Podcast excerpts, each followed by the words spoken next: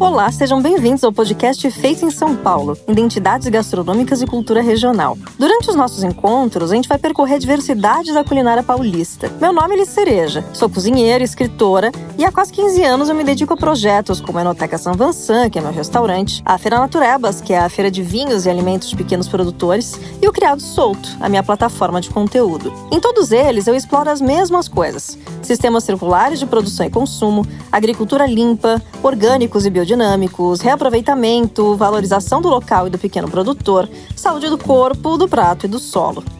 Esse programa é uma realização do governo do estado de São Paulo através da Secretaria da Cultura e Economia Criativa, com gestão e produção da Amigos da Arte, e será transmitido na plataforma Cultura em Casa e nas maiores plataformas de streaming de áudio. Nessa temporada, a gente vai viajar pela pluralidade gastronômica do estado, tendo como referência o programa Feito em São Paulo.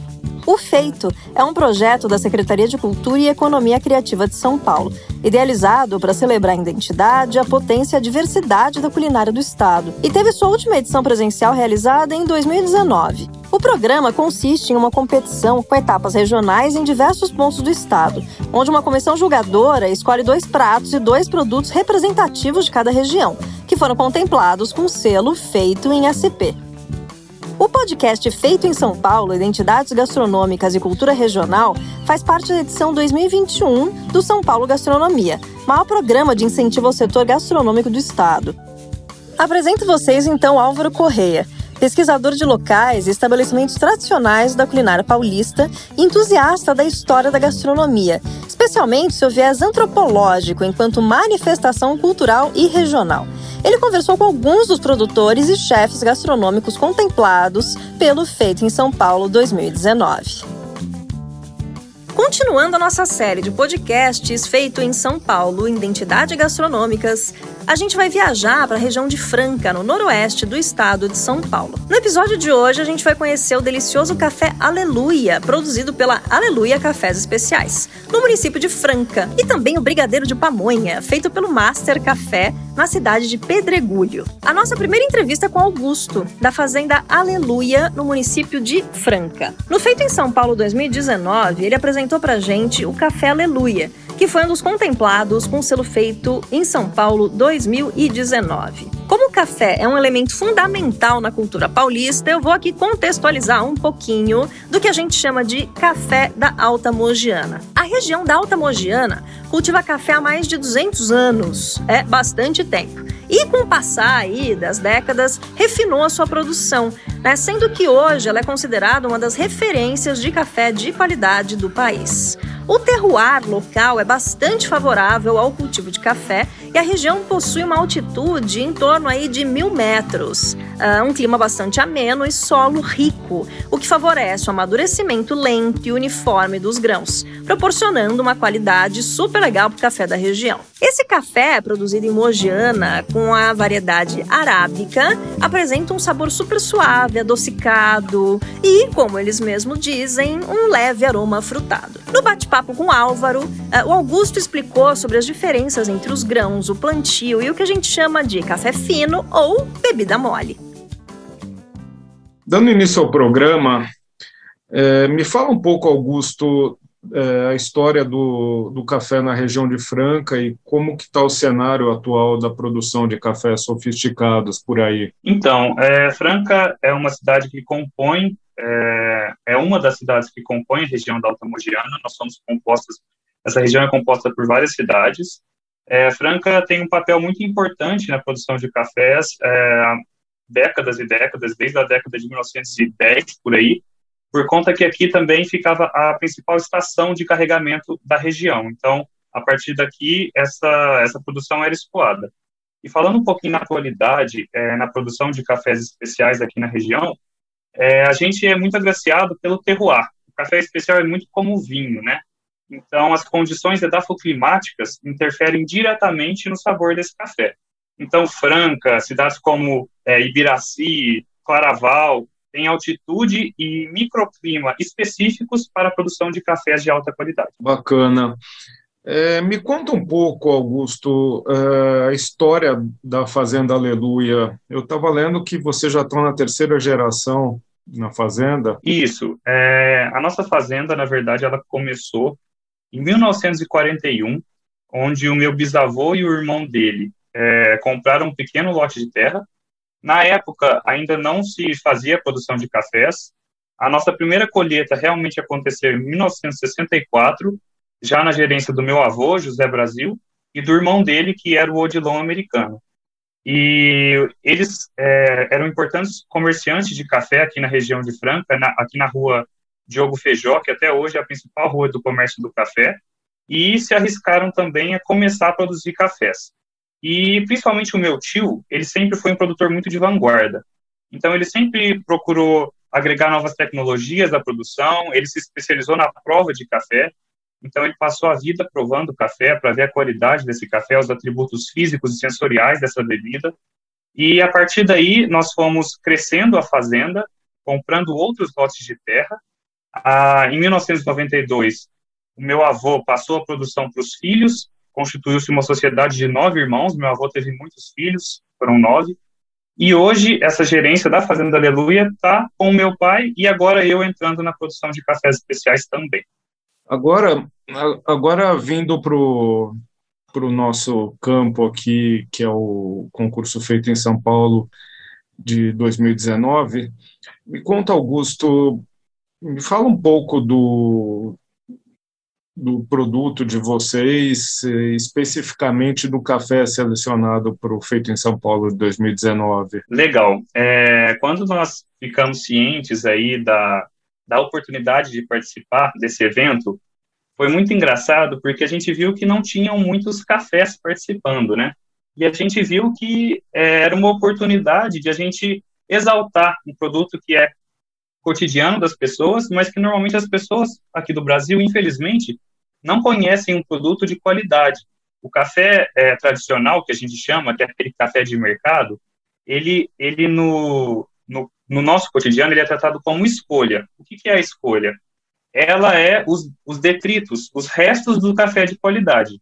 E a grande porção do café de qualidade produzido aqui no nosso país é exportada. Então, essa ideia começou em 2016. Vamos deixar esse café, esse, esse produto de tão qualidade aqui para o nosso consumo.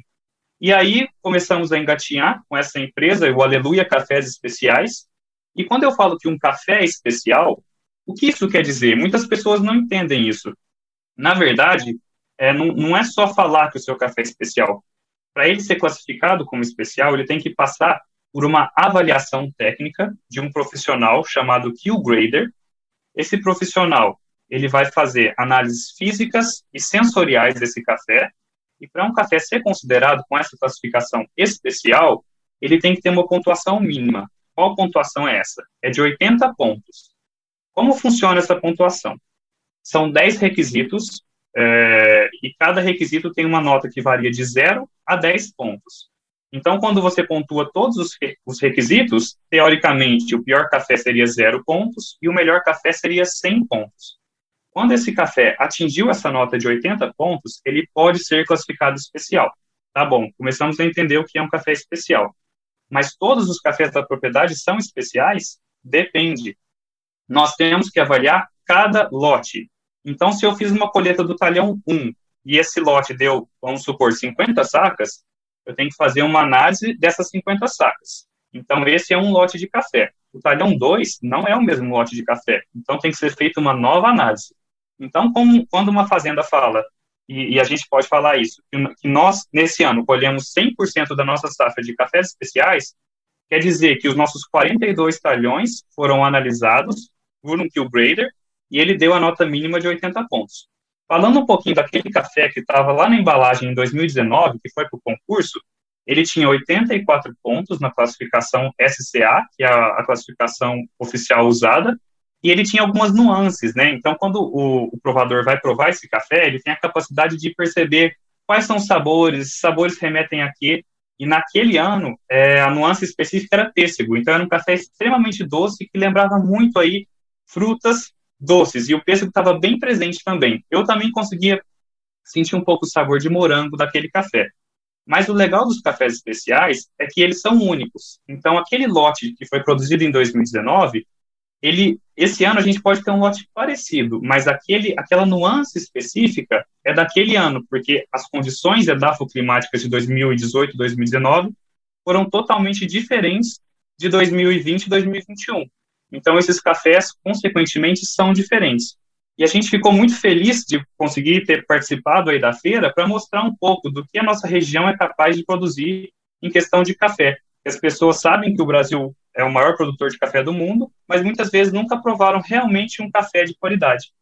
É, me diz uma coisa, uma outra divisão dos cafés que, que me causa curiosidade é o café que vocês produzem é um café de bebida mole. Isso, isso é muito interessante. É, essa classificação de bebida dura, existem a bebida rio, bebida riada, bebida dura, bebida mole e bebida estritamente mole. Eu falei do maior, do pior para o melhor, né? Ela ainda existe, só que ela foi substituída ao longo dos anos pela classificação que eu havia comentado, da, SC, da SCA. A SCA é a Specialty Coffee Association of America, ela que regulamentariza atualmente toda a qualidade de café do mundo. Então, quando a gente pega um café de 80 pontos acima, ele, é, de acordo com a classificação antiga, ele é uma bebida mole. Se você pega um 85, 86 acima, ele já é uma bebida estritamente mole. Se a gente pega um café abaixo de 80 pontos, 75, 76, ele corresponde a uma bebida dura. Abaixo, abaixo disso, a gente já está falando de café iado, que é um café de qualidade bem inferior. E me fala, agora voltando para o nosso festival aqui. Me conta como foi a participação de vocês e qual foi o saldo, o que, que vocês acharam do, enfim, do festival e o resultado disso. Eu achei particularmente muito interessante. Primeiro, porque é, quando eu participo de eventos, nós sempre participamos de eventos é, com similaridades entre os produtos, né? Então, a gente participa de evento de cafés. O que eu gostei do Feito de SP é que houve uma, uma diversidade muito grande. Então, pessoas de áreas diferentes mostrando seus produtos. Isso eu achei muito interessante. E de regiões diferentes do nosso estado. Então, assim, lá eu lembro que na época a gente ficou do lado de, é, de uma empresa que estava fazendo alguns doces é, típicos aqui da região. Isso eu achei muito legal. E essa, essa grande diversidade de culturas e produtos. E quando a gente teve a possibilidade, né, porque a gente participou de uma primeira etapa aqui, aqui na nossa cidade, e depois fomos é, escolhidos para participar do evento maior com outras cidades lá em São Paulo.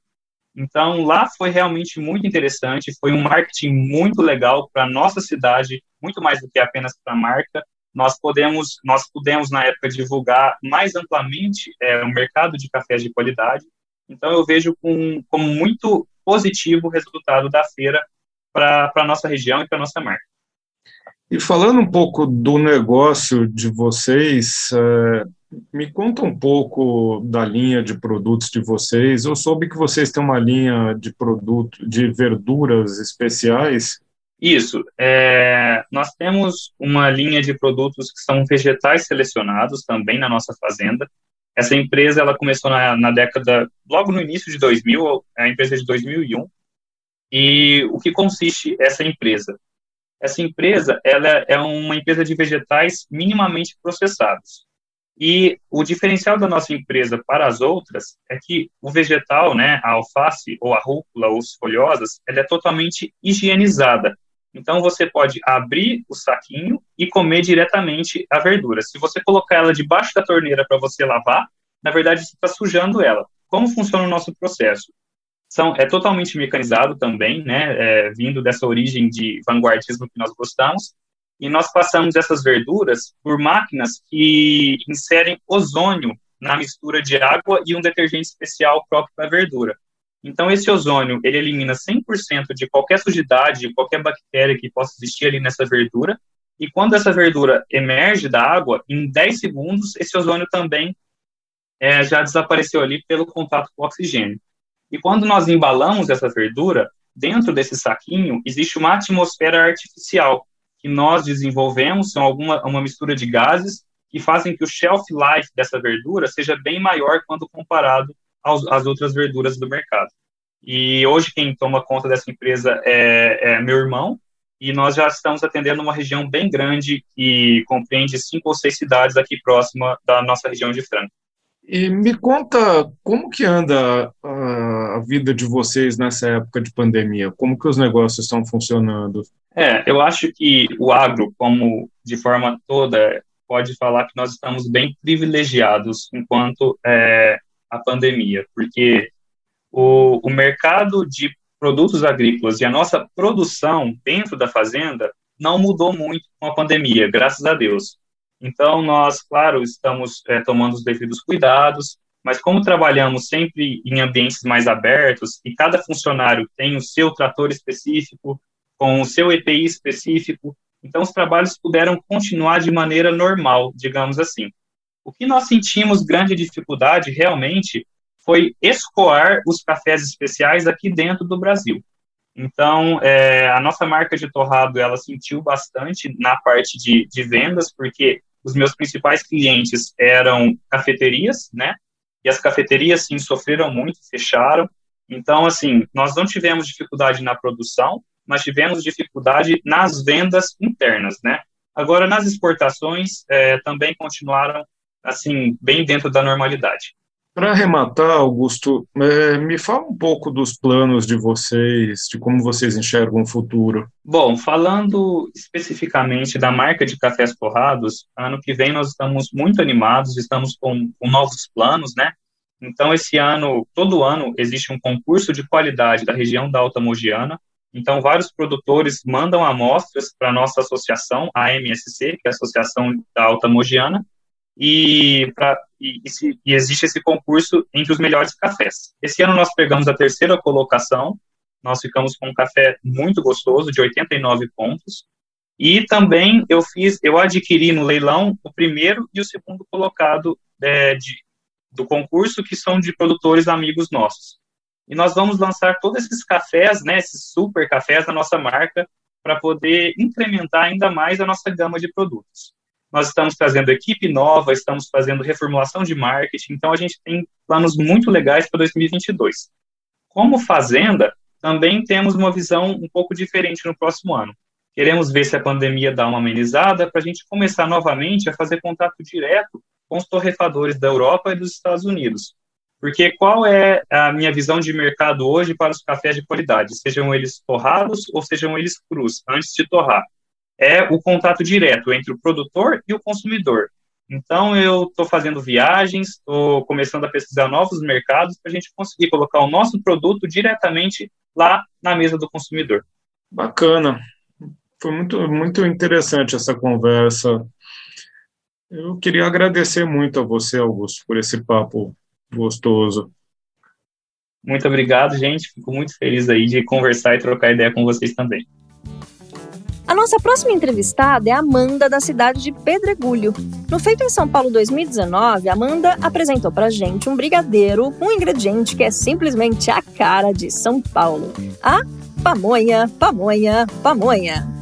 A pamonha segue a rica tradição de pratos à base de milho da América Latina e é um ingrediente extremamente comum em todas as regiões do Brasil. Se a gente for pegar, inclusive, a gastronomia aí de todas as Américas, a gente vai ver muitas preparações à base de cremes ou de pastas de milho, como por exemplo os tamales. Uh, dependendo da região aqui no Brasil, a gente vai ter as pamonhas salgadas, vai ter as pamonhas doces, enroladas em palha de milho ou não. Ah, e a forma de preparo da pamonha, claro, vai envolver o milho verde, além de todos esses outros ingredientes que podem ser somados ao milho verde. Ela é uma comida sazonal. Inclusive, eu tenho muitos amigos que estão retomando as festas de pamonhadas nos interiores aí do Brasil, justamente na época de colheita do milho. No caso da pamonha doce, é muito comum acrescentar a esse milho ralado coisas como leite, coco, manteiga, canela, enfim, entre outras coisas. A pamonha também pode ser apresentada como bolo, né, assada, ou então em outras formas de doces, né, mais modernas, como por exemplo o brigadeiro de pamonha, que foi criado pela Amanda e contemplado pelo selo feito em São Paulo 2019. Olá, eu sou Álvaro Correia e como a Liceria já falou, nós vamos conversar com a Amanda Moraes, do restaurante Ateliê da Amanda Moraes, da cidade de Pedregulho, e conhecer a incrível receita de brigadeiro de pamonha, escolhida para o Feito em São Paulo de 2019. É, para começar, vou falar só algumas considerações. Em primeiro lugar, que merece é sobre a cidade de Pedregulho. Cidade de Pedregulho, na, na região de Franca, é uma cidade extremamente bonita e que tem uma natureza espetacular, muito propícia para ecoturismo e que deve ser melhor explorada. E sobre Brigadeiro de Pamonha, é, eu acho que merecem duas considerações por ser uma combinação vencedora de dois grandes clássicos da nossa gastronomia. Em primeiro lugar, a pamonha. A pamonha segue a tradição de inúmeras comidas feitas à base de milho em toda a América Latina, que vão desde os tamales mexicanos até as nossas variadas espécies de pamonha. A pamonha no Brasil inteiro adquire diversas formas e diversos ingredientes, podendo inclusive ser doce ou salgada. Sobre o brigadeiro, bom, brigadeiro é parte de algo que a gente tem conhecido um bocado nessa série de programas, que é a nossa gastronomia cotidiana, que a gente nem presta muita atenção. O brigadeiro é um doce é, delicioso, é, que reza a lenda que é tradicional do estado de São Paulo, mas existe uma outra vertente que diz que o brigadeiro é descendente do doce chamado negrinho do Rio Grande do Sul. Mas a história do brigadeiro aqui em São Paulo, ela envolve uma campanha passada para a eleição do brigadeiro Eduardo Moraes, que inclusive não foi bem sucedida, mas foi um doce lançado para arrecadar fundos para essa campanha. É uma história bastante divertida. Bom, vamos receber aqui a Amanda Moraes. Seja bem-vinda, Amanda. Muito obrigada, Álvaro. Agradeço o convite, agradeço é, a valorização né, da nossa cultura, porque o brigadeiro é um doce totalmente brasileiro, né? E, e, a pamonha também traz muita referência do Brasil, então é uma coisa que eu valorizo e eu fico muito feliz e honrada pelo convite. Amanda, em primeiro lugar, eu falei duas linhas sobre a cidade de Pedregulho, mas conta um pouco de Pedregulho, da cidade e de como está a cena gastronômica por aí. Bom, Pedregulho é uma cidade com 15 mil habitantes, né? Uma cidade pequena, mas que eu acho que a tendência é evoluir muito, principalmente no setor da gastronomia, é, e eu espero continuar contribuindo para isso. É, acredito que até saiu bastante assim da, da, da, casinha, né? Quando a gente fala em referências de sabores, Pedregulho está é, bem aberto é, quanto a isso é, de receber sabores novos mesmo, é, por exemplo, um brigadeiro de pamonha, um brigadeiro de manjericão, acho que Pedregulho está se tornando uma cidade um pouco mais é, acessível nesse ponto. Eu acho que a, a, nossa cultura aqui, a nossa região favorece muito por ser uma região, como você falou no início, né, que tem é, uma natureza muito é, bonita é, e acessível, por exemplo, aqui a 20 minutos da minha casa tem o parque é, municipal, então, assim, é um privilégio, e tem uma vegetação muito imensa, muito extensa. Eu acho que tudo isso contribui também para a parte de gastronomia, para a gente ter acessível produtos naturais, é, produtos regionais, aqui no fundo de casa mesmo, um exemplo. Então, acredito que tudo isso agrega muito e traz muita referência para o município. Bacana. É, conta uma coisa, Amanda. É, bom, conta um pouco da história do estabelecimento, quer dizer que foi na época do feito em São Paulo, era um Master Café e agora é o seu ateliê. Conta pra gente como evoluiu seu, seu comércio. Bom, eu fiquei é, no comércio, Master Café era uma cafeteria, né, porque A cidade aqui em si, ela tem um giro é, através do café. O café é um dos principais meios de capital da cidade, de giro mesmo. Então, era a única cafeteria até então. É, e aí fiquei durante mais ou menos uns três anos ao todo no comércio é, que acho que foi muito valioso, principalmente para conseguir inserir esses novos sabores, é, principalmente o brigadeiro de pamonha, que ficou muito famoso, vende muito é, durante aí esse feito em São Paulo.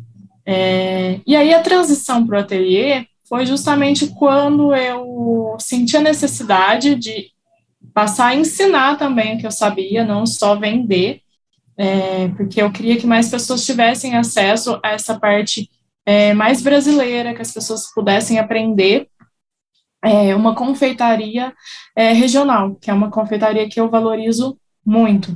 Então, essa minha transição do comércio para o ateliê foi justamente para buscar ter um espaço de tempo também para poder ensinar, para lecionar a parte da confeitaria. Ótimo, excelente. É, e sobre a receita do brigadeiro de pamonha, conta um pouco para a gente é, como você criou e como que é a receita. Bom, é, primeiro instante foi o seguinte, quando eu decidi participar do Feito em São Paulo, é, uma das características do concurso era a seguinte, eu tinha que fazer um, ingrediente, um produto que remetesse à região que estava concorrendo, no caso a região de Franca, que envolvia Pedregulho, envolvia as outras cidades. A minha área sempre foi a confeitaria, então o que, que eu pensei? Bom, eu preciso levar alguma coisa é, que tenha um sentido e um valor é, regional, que é uma coisa acessível, uma coisa popular, porque a minha preocupação também era essa, em ser uma coisa que as pessoas conhecessem e que levassem a um outro patamar, porque geralmente a pamonha é feita numa trouxinha, né, é, envolta na casca de, na, na folha do milho, então, assim, eu queria que a pessoa tivesse uma experiência, que ela realmente mordesse o doce e falasse, não, isso é uma pamonha, mas um formato diferente. Só que aí o que, que eu fiquei pensando? Falei, gente, desde criança eu sempre escutava o carro da pamonha passar, olha a pamonha, né? E aí eu falei, gente, por que não fazer um brigadeiro de pamonha que vai me remeter à minha infância, a infância de muita gente aí, que inclusive até hoje, né, tem esse carro da pamonha que passa, juntando o milho e o queijo da canastra também, que valoriza essa região, é, que aqui Pedregulho é bem próximo a Minas, então eu quis juntar essas duas coisas, e aí foi que eu fui desenvolver essa receita do brigadeiro de pamonha. E aí errei bastante até chegar num ponto que eu queria, porque o milho ele tem um processo de cozimento um pouco mais demorado. Então, eu fiz testes e mais testes até chegar no ponto que eu queria. Então você come, é, quando você morde, você sente realmente a pamonha. Então, eu acho que foi isso que, que mais chamou a atenção do pessoal, justamente por trazer essa questão de afetividade, é uma cozinha que abraça, né, uma confeitaria que, é, que só falta de pegar no colo, mas que ao mesmo tempo traz a referência é, de produtos que são fortes aqui na região, queijo, milho, enfim. É, a receita realmente é uma ideia bastante vencedora, é, juntar dois clássicos deliciosos num só. Amanda, e sobre o cardápio do seu ateliê, mais além do, do Brigadeiro de Pamonha? Conta um pouco o que você produz e oferta ao público. Bom, hoje meu carro-chefe, sem dúvidas nenhuma, é o Brigadeiro, porque a partir do Brigadeiro eu, eu pude alcançar algumas coisas legais, participei de alguns é, programas, participei de alguns concursos, que o Brigadeiro estava entre é, o, o primeiro nível, e aí eu quis fazer o quê? Justamente pegar tudo o que era do meu quintal e transformar em brigadeiro. Então, o meu carro-chefe é esse, é fazer o que é da minha casa para chegar a alcançar a casa do outro. Então, eu faço brigadeiro de manjericão, brigadeiro de hortelã, brigadeiro de capim santo, pamonha, quindim, são, valorizando sempre, assim, a parte cultural brasileira, né, e ao mesmo tempo a questão regional também e o produto fresco, né? Porque, por exemplo, quando você consome um brigadeiro de hortelã, você morde, vem aquele frescor, que realmente parece que é alguma coisa que você acabou de pegar ali na horta, que traz também todo esse lado afetivo. E aí eu faço bolos, que também eu busco sempre trazer esses novos sabores, esses sabores mais regionais. É, é, e assim, essa, essa sempre buscando essa variedade é, de valorização mesmo das minhas raízes, né, de onde eu vim, do que eu acredito, porque acho que é isso quando a gente fala de comida, é, é, esse respeito pelo ingrediente, esse respeito pela cultura, porque o que a gente consome a todo momento é o que? É cultura, é, são coisas culturais, né? Quando eu como um brigadeiro, no começo você falou, o brigadeiro é, surgiu de um ato político, é, a gente não sabe exatamente se é do Sul ou se realmente é de São Paulo, mas traz uma história, né? Então eu valorizo sempre no meu cardápio trazer história junto com cada doce. Ótimo. E trazendo a bola para perto aqui do nosso objeto desses podcasts, conta para a gente sobre a sua participação no Feito em São Paulo de 2019 como foi o processo e qual foi o saldo e suas impressões do festival? Gente, foi assim, um festival realmente incrível. Foi uma experiência única participar de cada momento. É, e me fez, assim, pensar muito nessa questão de que eu estava no caminho certo perante as minhas crenças dentro da cozinha, né? Então, eu acreditava numa, numa cozinha é, afetiva, numa cozinha que valorizasse o, o, a questão regional, e o feito em São Paulo, ele veio como uma martelada para justamente falar assim, realmente, é isso mesmo, é esse o caminho. Então, é, foi um, um, evento super legal, um evento super organizado, é, que inclusive eu achei que o apoio é, da região foi muito válido no, durante todo o processo, porque foi um processo passou por etapa franca, depois etapa São Paulo. É, foi um processo longo, mas que eu não senti em nenhum momento um cansaço, porque foi muito gostoso. Eu conheci pessoas é, de vários lugares que também me agregaram muito na questão é, cultural. E eu acredito que depois do fim do, do feito em São Paulo, refletiu muito em vendas para mim e reconhecimento. Muitas pessoas às vezes saíam de fora e até o, a cafeteria para comprar o brigadeiro de pamonha.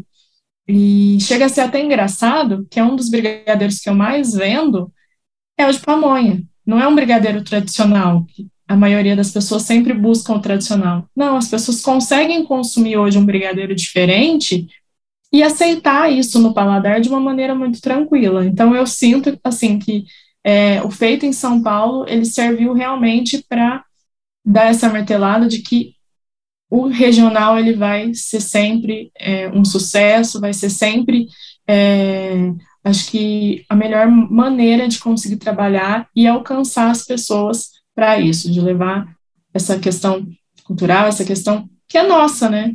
O milho é nosso, o queijo é muito nosso.